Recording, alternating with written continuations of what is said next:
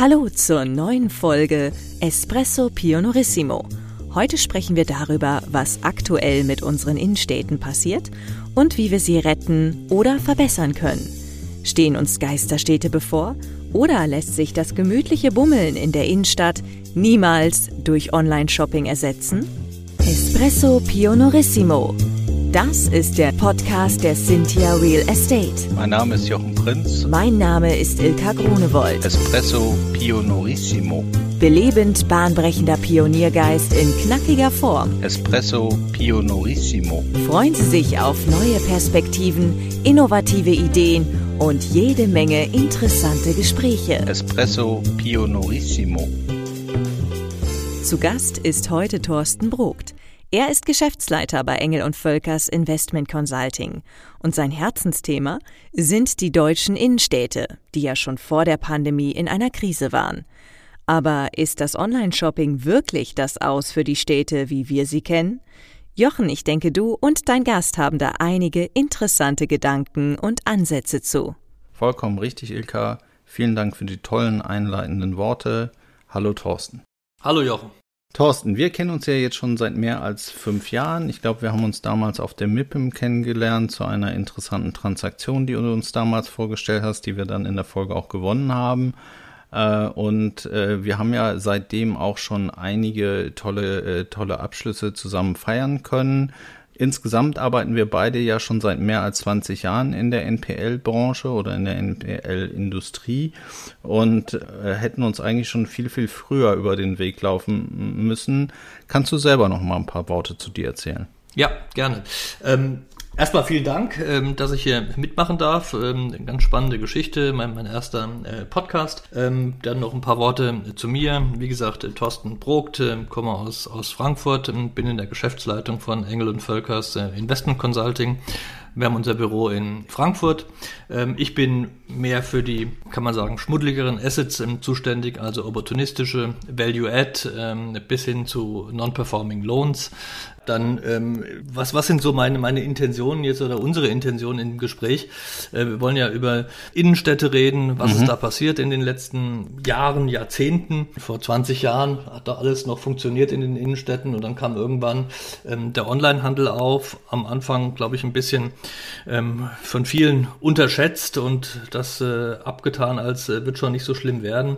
Ähm, mittlerweile muss man aber ganz klar sagen, die Wachstumsraten sind ja in den letzten, letzten zehn Jahren ähm, überproportional ähm, gestiegen. Onlinehandel, der Onlinehandel nimmt immer, immer äh, weiter zu mhm. und äh, wir, wir, sehen halt äh, dadurch äh, einen schleichenden Niedergang in den Innenstädten. Geschäfte schließen und jetzt durch Corona ähm, hat das Ganze natürlich sich nochmal beschleunigt. Also wir haben das genannt als Corona war so der Brandbeschleuniger, das quasi das Benzin, das nochmal in die Innenstädte gegossen wurde. Ja, ich glaube tatsächlich haben wir das ja schon eine ganze Weile beobachtet, so eher in diesen kleinen und Mittelstädten, dass da so ein bisschen so ein Aussterben des Einzelhandels stattfindet oder auch gerade wenn große Center gebaut worden sind, dass die dann äh, so ein bisschen die die Ladengeschäfte in der Fußgängerzone weggenommen haben, so dass sich dann alles nur noch auf diese Zentren da äh, konzentriert hat. In den Großstädten äh, war das ja aber eigentlich nicht so. Wenn ich jetzt so an Köln denke, Hamburg und Frankfurt, da war in den Innenstädten, also vor Corona ja schon einiges an Leben. So, jetzt konnte ich, bei Corona konnte ich aber feststellen, dass auch in Köln auf einmal äh, Läden leer werden, äh, wo ich nie mit gerechnet hätte. Ja, also es gibt da ganz interessante Studien vom, vom HDI, so die, die Frequenzen in den, in den großen Einkaufsstraßen, ob das jetzt die Zeil ist oder die Schillergasse in Köln, wo eigentlich schon über die letzten zehn Jahre relativ langsam die Frequenz runtergegangen ist, mhm. noch nicht äh, dramatisch.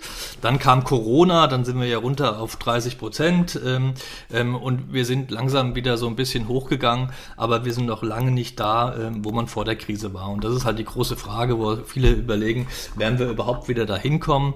Ähm, also wir sind ungefähr bei 80 Prozent jetzt ähm, oder bleibt das auf dem Level? Mhm. Ähm, und das meinte ich mit Brandbeschleuniger, weil das war natürlich nochmal so einen richtigen Boost, ähm, ähm, wo es jetzt auch tatsächlich auch viele, viele größere Ketten ähm, teilweise in die, in die Insolvenz, in die Selbstverwaltung getrieben hat, wie Esprit. Das kann ja auch ein bisschen bereinigend sein für, für ein oder andere. Mhm. Aber die, die Großstädte, die, die großen Einkaufsstraßen hat es genauso äh, erwischt wie schon vorher die, die ganzen Mittelstädte oder Kleinstädte. Gibt es denn irgendwelche äh, Branchen, die aus deiner Sicht im Prinzip Verlierer sind, also die auf jeden Fall rausgehen? Oder gibt es auch irgendwelche Gewinner, die äh, in Zukunft stärker Flächen anmieten werden? Wie ist da die Tendenz? Also bei den Verlierern ist ganz klar Fashion, da reden wir über, über Bekleidung, mhm. wir reden über, über Schuhe, wir reden über, über Lederwaren, Taschen. Ähm, das nächste ist ähm, ganz kleinteilige Restaurants, die natürlich auch äh, jetzt durch Corona sehr stark ähm, gelitten haben. Gewinner ist ganz klar Food, aber die sind ja meistens nicht in den Innenstädten. Ja. Das ist aber der nächste Trend, ähm, dass jetzt auch plötzlich Food wieder viel mehr verstärkt in die Innenstädte ähm, äh, kommen will. Was, glaube ich, auch wieder, wieder ähm, gut geht oder, oder was auch wieder zurückkommt, das ist so eine Renaissance, sind beispielsweise Spielläden, Kinderläden, ähm, Haushalt, der, der, der klassische Haushaltsladen, der früher auch immer in jeder Stadt eigentlich war ähm, das wird wieder zurückkommen. Und dann gibt es wieder, wieder andere äh, Branchen, die plötzlich auch in die, in die Stadt wollen. Beispielsweise auf größeren leerstehenden Flächen äh, Möbel. Ähm, Ikea äh, mhm. geht in die, die Großstädte, nach Berlin, was auch wieder in die Großstädte geht oder in die, in die Innenstädte, sind, sind Sportgeschäfte. Ja. Ähm, Decathlon, ähm, ganz, ganz massiv, ähm, die, die suchen teilweise 1000 ähm, Quadratmeter nur und dann haben die halt immer gerade das Saisonangebot da, was gerade in dieser Stadt geht es ist ein kompletter, kompletter Strukturwandel. Ähm, ähm, es gibt Verlierer und es gibt Gewinner. So, aber so, ich höre da so ein bisschen raus, so das klassische Warenhaus, was im Prinzip alles so ein bisschen anbietet, aber nicht so richtig. Ähm, das, äh, das ist nicht mehr so in der Stadt gefragt. Ich glaube, das ist nicht mehr gefragt.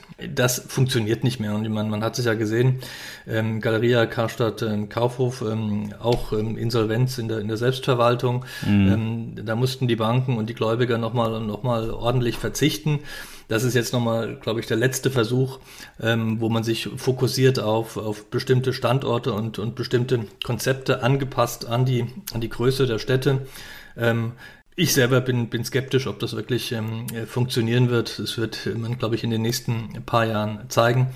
Aber nichtsdestotrotz ähm, wird es für diese ähm, Gebäude, kommen ja aus der Immobilienbranche, mhm. wird es, wird es ähm, interessante Nachnutzung geben und andere Mieter, die da, die da reinkommen, ähm, bis hin, also jetzt reden wir natürlich ganz, ganz futuristisch ähm, Möbelhäuser in New York, ähm, die sind uns ja wahrscheinlich fünf Jahre voraus, ähm, äh, Premium-Möbelhäuser, die da wirklich äh, ganze über mehrere ähm, Stockwerke äh, ihre Möbel anbieten und, und dann ab 17 Uhr bis 19 Uhr äh, quasi dort äh, freie Drinks ausgeben, dass die Leute da reinkommen, ähm, sich da hinsetzen in die Möbel, trinken und dann halt. Erst ein Säckchen trinken und dann das Sofa mit nach Hause nehmen? Genau, ja, nicht, nicht direkt mit nach Hause nehmen, aber dann online bestellen. Okay. Also das ist richtig, richtig schick aufgemacht, äh, richtig stylisch.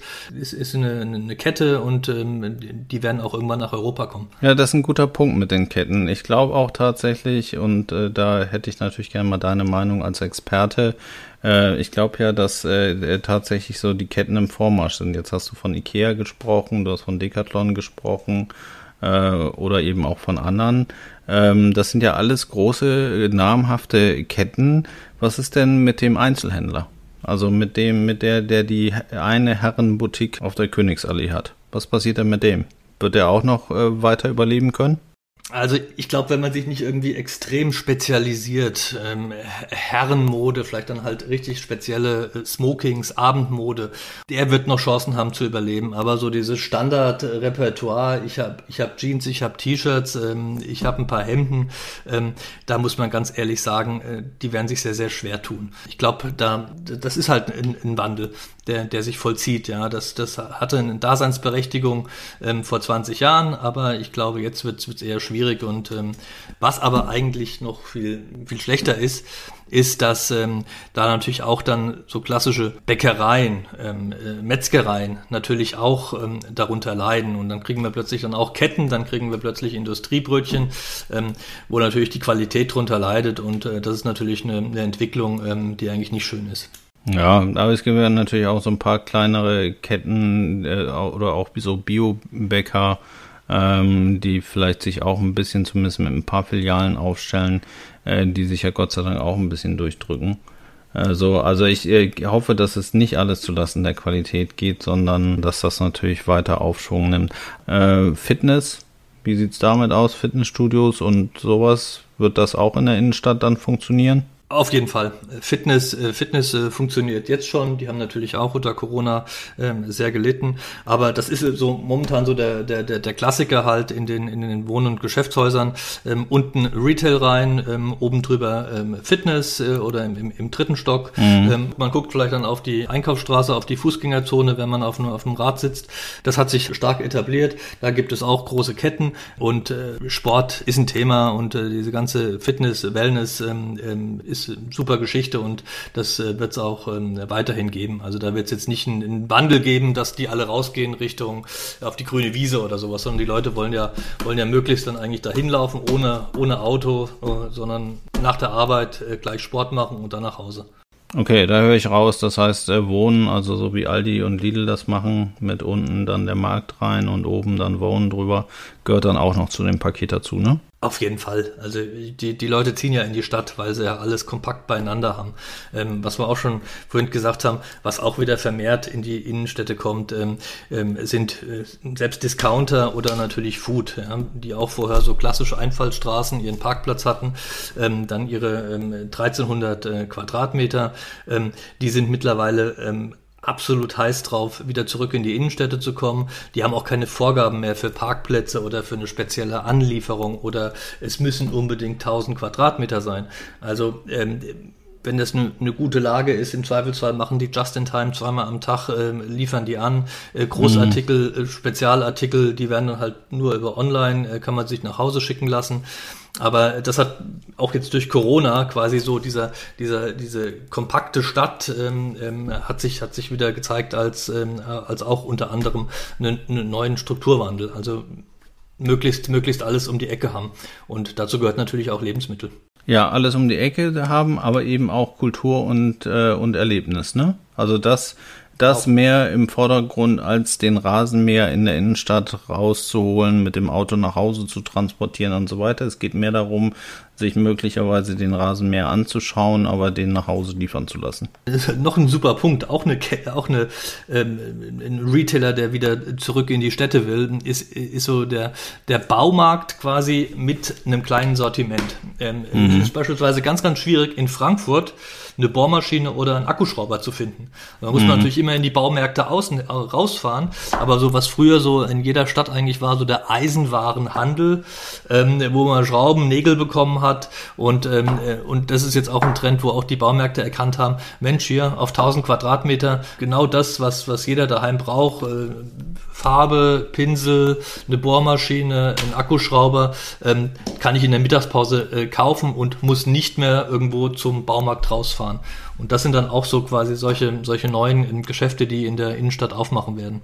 Genau, also so ergänzende äh, Konzepte, die, die alle dafür sorgen, dass man eigentlich das Auto in der Garage stehen lassen kann oder. Oder gar kein Auto mehr hat, sondern ein Lastenfahrrad und es äh, so nach Hause fährt. Ähm, hast du denn irgendwie, äh, ne, oder hast du mal irgendwie ein paar Beispiele dafür, so jetzt aus deinem, aus deinem Alltag? Du hattest ja im Vorgespräch ja. von Hanau gesprochen, von Achern, aber was genau, das interessiert mich natürlich ganz besonders. Du hattest gerade gesagt, natürlich wollen die Leute auch in der, in der Stadt Kultur haben und ähm, Vergnügen und äh, Einkaufserlebnis. Und da würde ich jetzt mal Hanau benennen. Das ist eine der schnellst wachsenden äh, Städte in Deutschland. Aus Frankfurt raus sind die Leute da rausgezogen, weil es einfach günstiger war. Ähm, und ähm, die haben vor sieben, acht Jahren angefangen, da wirklich tatsächlich auch mitzudenken, zu sagen, okay, wenn wir jetzt so viele neue Einwohner bekommen, dann müssen wir auch in der Stadt was tun. Wir müssen die Stadt attraktiv machen. Also äh, Forum Hanau geplant, gebaut.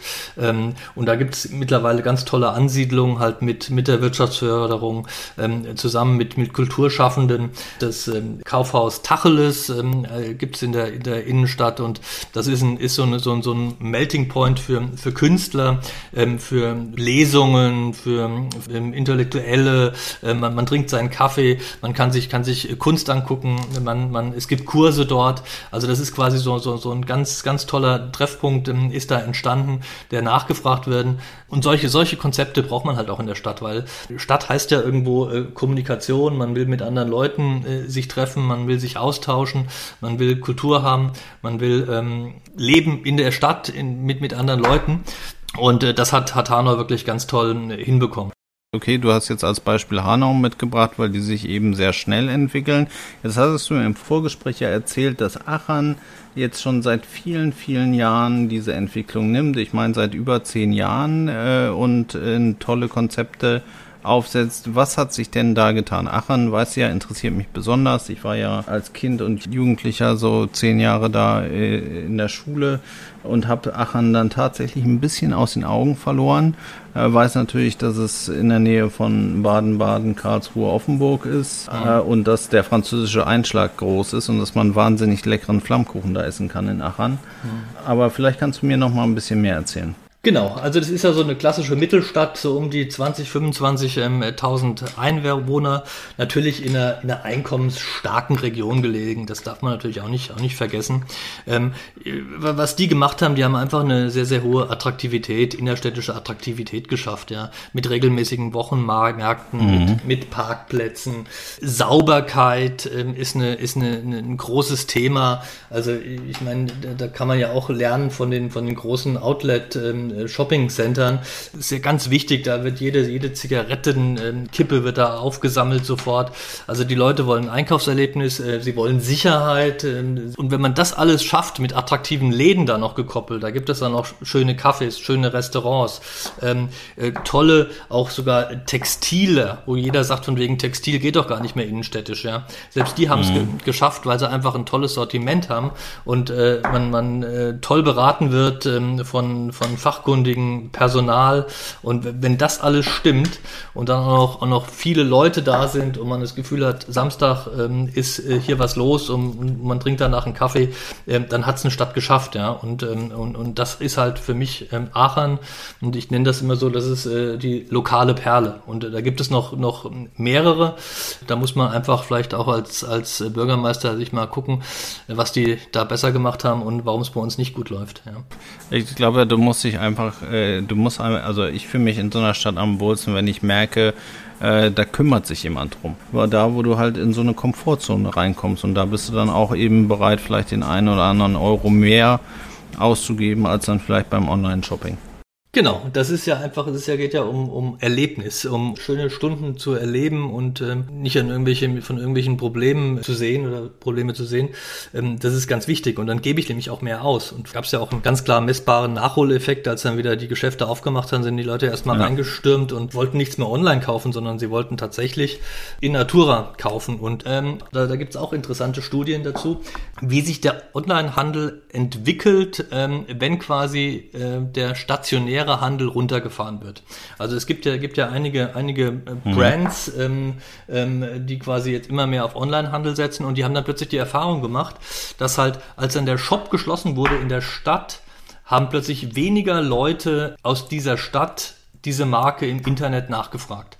Also die, das, deshalb sind ja auch viele große jetzt so Amazon oder, oder Google, die quasi sagen von wegen, wir müssen mit bestimmten Brands wieder in den Städten sichtbar sein, weil sonst, sonst, sonst gehen die verloren. Ähm, irgendwann, irgendwann ja, sonst äh, glaub, sind die nicht mehr sonst, sichtbar. Und, und, genau, und, son, genau, also wenn du die nicht siehst, ich meine, deshalb machen ja auch viele große Unternehmen Werbung, weil sie, wenn sie nicht mehr in der Werbung sind, äh, werden nicht mehr so viele Autos von der Marke entsprechend verkauft. Nicht, weil sie total unbekannt sind, aber weil sie halt einfach präsent sein müssen. Genau, und irgendwann kommen sie dann, geraten sie dann in Vergessenheit und ähm, ähm dann gibt es auch online keinen keinen Umsatz mehr. Von daher äh, werden gerade die großen Marken ähm, weiterhin immer in den Städten bleiben und wenn man das so sieht, dass das Geschäft eigentlich nur aus Marketingzwecken da ist. Und nebenbei wird noch was verkauft, ja. Okay, ich erkenne daraus, dass du sagst, äh, eigentlich funktioniert der Onlinehandel nur dann richtig gut, wenn die Marke auch präsent ist. Das würde ja heißen, es gibt keinen Onlinehandel oder stationären Handel, sondern es wird wahrscheinlich immer beides geben. Zumindest was so die großen internationalen Marken angeht, ne? Genau. Absolut. Das ist dieser äh, Multi-Channel-Ansatz, ähm, den, den, den es so gibt und der muss es geben. Ja. Wer hat denn aus deiner Sicht die größte Verantwortung, dass die äh, Innenstädte jetzt nicht äh, zu Geisterstädten verkommen? Ja, also äh, das sind verschiedene Stakeholder. Das sind natürlich ähm, die Eigentümer von den Immobilien, es sind aber auch die Mieter, also die, die, die, die Händler äh, vor Ort oder die Dienstleister vor Ort. Ähm, dann sage ich mal, hat natürlich auch die, die, die Kommune, die Stadt natürlich einen, einen sehr großen, großen Antrieb ähm, mhm. hier. Das ist dann nicht nur die Wirtschaftsförderung, die, die natürlich dann ähm, dort hier versucht, neue, neue äh, Mieter anzusiedeln, sondern es sind natürlich auch Kommune, meine ich damit auch natürlich die Bauämter, die Baudezernate, ähm, hier eventuell neue Nutzungskonzepte zuzulassen. Mhm. Und das einen haben wir eben gerade noch vergessen, und das sind natürlich die Bürger an sich. Ja, also es muss natürlich auch ein großes Interesse sein von den Einwohnern in diesen Städten, dass die halt auch in die Städte gehen. Ja, also es bringt nichts, ähm, wenn ich sage äh, von wegen, ich will eine lebendige Stadt, aber ich fahre immer nur ins Einkaufszentrum auf der grünen Wiese oder ich fahre ja. in das Shopping Center nach Röhrmond äh, und kaufe da ein. Also das funktioniert sonst nicht. Also man, man, man kann nicht äh, äh, funktionierende Städte fordern und dann äh, gehen aber die ganzen äh, Einwohner irgendwo anders hin, ja. Ja, ich stelle mir halt die Frage, was hält sie davon ab, in die Innenstädte zu gehen? Ja, natürlich sagst du dann das Angebot. Das Angebot ist nicht attraktiv genug. Da muss ein struktureller Wandel stattfinden. Jetzt äh, stellen wir uns auf den Standpunkt dieses Angebot kann aufgrund einer sehr engagierten Stadt, einer äh, eines tollen Einzelhandels, äh, toller Einzelhändler, die da großartig zusammenarbeiten und sich besprechen. Die ganzen Gullideckel werden farbig angemalt, dann werden da Statuen hingestellt, Museen eröffnet, wird für alles Mögliche. Dann sind vielleicht auch noch Straßenmusiker da, die das Bild irgendwie schön abrunden, ein paar schöne Cafés und so. Also das ist alles gemacht. Was hält dann so ein Bürger oder was hält den Bürger dann möglicherweise dann noch davon ab, wenn das alles sehr attraktiv und gepflegt ist, dahin zu kommen? Ähm, also wenn dann auch noch die Möglichkeit ist, dass man dann vielleicht mit dem Auto hinfahren kann, dann äh, hält einem da eigentlich nicht viel ab. Ähm, ich spreche jetzt äh, absichtlich nochmal Autoverkehr an, weil das ja auch ein großes Thema ist. Also ich, ich glaube, Attraktivität heißt zurzeit auch noch, dass man halt nicht die Autos verteufelt und aussperrt aus der Straße, äh, aus der Stadt, sondern äh, das ähm, muss man, glaube ich, in den, in, in den nächsten Jahren wirklich eine, eine, eine mhm. intelligente Verkehrswende hinbringen. Weniger Verkehr und ähm, mehr vielleicht durch Fahrrad, durch Fußgänger, durch öffentlicher Personennahverkehr. Aber prinzipiell, wenn man eine interessante Stadt hat, ähm, mit genau den Sachen, die du gerade gesagt hast, ähm, dann kommen die Leute. Bin ich mir ganz sicher. Ich, ich glaube, wenn man, wenn man da schon 80 Prozent davon erreichen würde, wie du das gerade die ideale Stadt vorgestellt hast, dann wäre das, glaube ich, ähm, schon ein, ein, sehr, sehr großer Anreiz, ähm, einfach äh, wieder mehr die Städte äh, zu besuchen. Und es sind ja viele auch auf den Weg dahin. Viele haben das, glaube ich, auch erkannt, dass man ähm, nicht mhm. so weitermachen kann. Äh, ich war, war, war gestern in Aachen unterwegs und fand das total cool. Ähm, auf den Bürgersteig, der relativ breit war, stand vor jedem kleinen Einzelhandelsgeschäft äh, in verschiedenen Farben ein kleiner runder Tisch mit zwei Stühlen und auf dem Tisch war ein, ein kleines ähm, Pflänzchen. Also man ist quasi eine mhm. Straße entlang gelaufen und hatte gedacht von wegen, ach wie süß, total nett. Und das sind solche Ideen, ja. die einfach ähm, vermehrt umgesetzt werden äh, müssen und, ähm, und dann funktioniert Stadt auch wieder. Ja, die Leute wollen ja in die Stadt. Also ich meine, es gibt ja eine, eine klassische Urbanisierung. Klar, jetzt gibt es erste, erste äh, Meldungen, nee, die Leute wollen aus, aus den Großstädten raus, wieder aufs Land, äh, weil, weil, weil da alles billiger ist und besser ist. Ähm, ähm, ich glaube, das ist für eine bestimmte Gruppe an Menschen, mag das sein. Ja. So gerade so 30 bis, bis, bis 50, die Kinder haben, die Kinder wollen, die ziehen vielleicht aufs Land raus, weil einfach mehr Platz ist, weil die Schulen besser sind. Aber ähm, äh, junge Leute bleiben in der Stadt, ähm, die haben kein Interesse, irgendwie jetzt ins Raus, rauszuziehen aufs Land, wo nichts los ist. Und ähm, der Trend ist ja auch bei, bei älteren Leuten auch wieder zurück. Ähm, weil dann halt einfach kulturelles Angebot, äh, bessere medizinische Versorgung ähm, ja. bis hin bis hin zu, zu besseren ähm, Restaurants. Ja. Genau, aber das war ja im Prinzip auch schon immer so und das gibt ja auch im Prinzip Zyklen. Mal ist die Stadt gefragt, da mal ist das Land besser. Äh, tatsächlich so diese Altersklassen beobachte ich auch. Ist ja auch alles schlüssig und wenn du dann eine Familie gegründet hast, freust du dich eben auch, wenn dein Kind nicht gleich vom nächsten Auto erfasst wird. Äh, und weil da nur irgendwie fünf Autos am Tag überhaupt lang fahren, da wo du dann wohnst. Also das, das sind ja alles nachvollziehbare Sachen. Ich glaube, das wird es auch immer geben, dass man da und da hingeht. Aber ich glaube, das ist ja schon sicherlich machbar, aber natürlich schon vielleicht auch herausfordernd ist, ein Stadtkonzept zu bieten, was für mehrere Generationen ähm, Sinn macht. Ne, da kann ja sagen, wenn ich jetzt so in diese Altersgruppen gehe, 20 äh, bis 30, der hippe Innenstadt mit äh, Universität und, und viel, viel Nachtleben und so weiter, wird das möglicherweise die Gruppe über 50 nicht so sehr mehr interessieren sondern vielleicht auch Erlebnis, aber jetzt nicht so das große Nachtleben, sondern da wird es vielleicht eher in den kulturellen Bereich gehen. Ähm, das wirst du wahrscheinlich noch einigermaßen gut zusammenbringen und wahrscheinlich musst du dann so die Gruppe dazwischen gar nicht so sehr beachten, sondern die müssen sich halt entscheiden, was sie wollen. Also ich kann mir das tatsächlich sehr, sehr gut vorstellen und wie immer hängt das an den, an allen Beteiligten, ne? Alle haben da äh, im Prinzip die Verantwortung, da mitzumachen und das auch zu wollen und dabei zu unterstützen, dass das dann auch klappt. So, und da kann keiner sagen, nee, aber ich kann das nur machen, wenn ich zwei Euro weniger Miete zahle und der, der Vermieter, der muss das alles alleine machen, sondern es müssen alle wollen.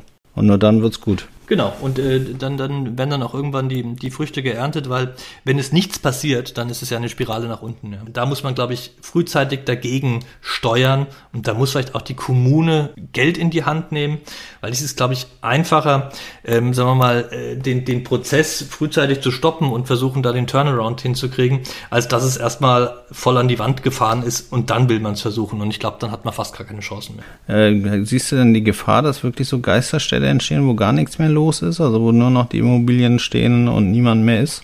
Ähm, also ja, ja. Jetzt nicht, nicht kurzfristig, nicht mittelfristig, aber wenn wir jetzt mal so in den 2030, 2040, ähm, kann ich mir schon gut vorstellen, dass es Regionen gibt, wo tatsächlich nur noch die alten ähm, Transferempfänger leben und ähm, es keine Arbeit gibt und ähm, das kann ich mir durchaus vorstellen, dass es da Gebiete gibt, ja, auf jeden Fall. Okay. Ich will jetzt keine nennen, ich will jetzt keine nennen, weil nachher, was weiß ich was, werde ich ja noch verklagt oder sowas, ja. von, von, von den Städten. Stadt, ja, von den Städten, genau. Ja. Negativwerbung. Dass, dass, dass du gesagt hast, okay, äh, Pro, Prognose für die Stadt ist ganz negativ. Ja, ja. Naja, das kann man sich sicherlich auch in einigen Studien rauslesen, welche Städte das so sein könnten. Ja. Äh, was würdest du denn an so einer Geisterstadt am meisten vermissen, wenn du da wohnen würdest? das Leben. das Leben in der Stadt. Also der, Pul der Puls und äh, das Blut wäre raus, ne? Also eigentlich ja, genau. eine sehr, sehr, sehr, sehr traurige Vorstellung, so einfach nur Immobilien zu haben, die keinen Nutzen mehr, mehr erfüllen. Thorsten, ich habe erkannt äh, jetzt in dem Podcast, in der Podcast-Folge, äh, dass alle mitmachen müssen. Also es nicht reicht, wenn der Bürgermeister das will, aber der Einzelhandel und die Vermieter nicht mitmachen. Und der Bürger als Konsument hat natürlich auch einen sehr, sehr großen Anteil. Er muss äh, die Konzepte lieben, annehmen, bewerben und befeuern und natürlich auch mitteilen, was er gerne in der Stadt sehen möchte.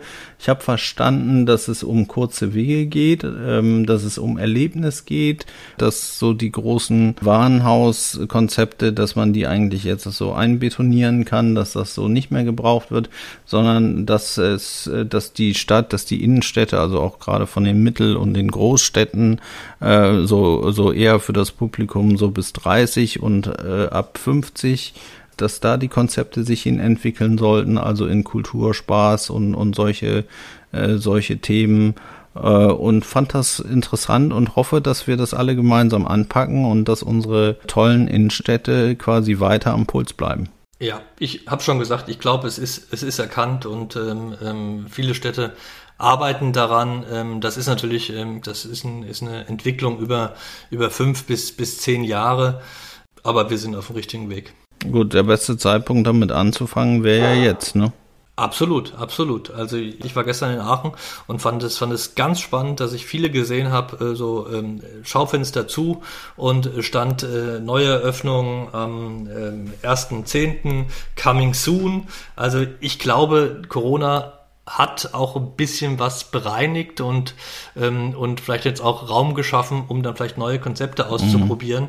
Und ähm, also ich war gestern extrem positiv überrascht von, von Aachen. Es war viel los, die Geschäfte äh, machen wieder auf, sind voll. Und wie gesagt, man, man sieht dass Leute wieder was, was Neues aufmachen wollen und, ähm, äh, und bereit sind, hier einen Laden oder, oder eine Gastrofläche zu belegen. Ja, das freut mich besonders, dass das so ist und dass auch das Leben wiederkommt nach Corona. Also ist ja noch nicht ganz rum, so es da dauert auch immer weiter an. Wir hoffen natürlich auch, dass die Impfquoten sich noch ein bisschen weiter verbessern, damit wir alle eben gemeinsam diese Freiheiten dann auch genießen können.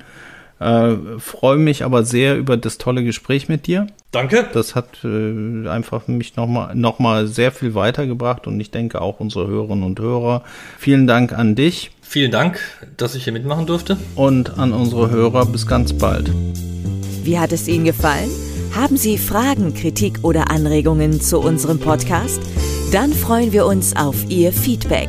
Schicken Sie uns einfach eine E-Mail an podcast.cynthia.de Espresso Pionorissimo Weitere Infos finden Sie entweder in unseren Show Notes oder auf www.cynthia.de slash podcast.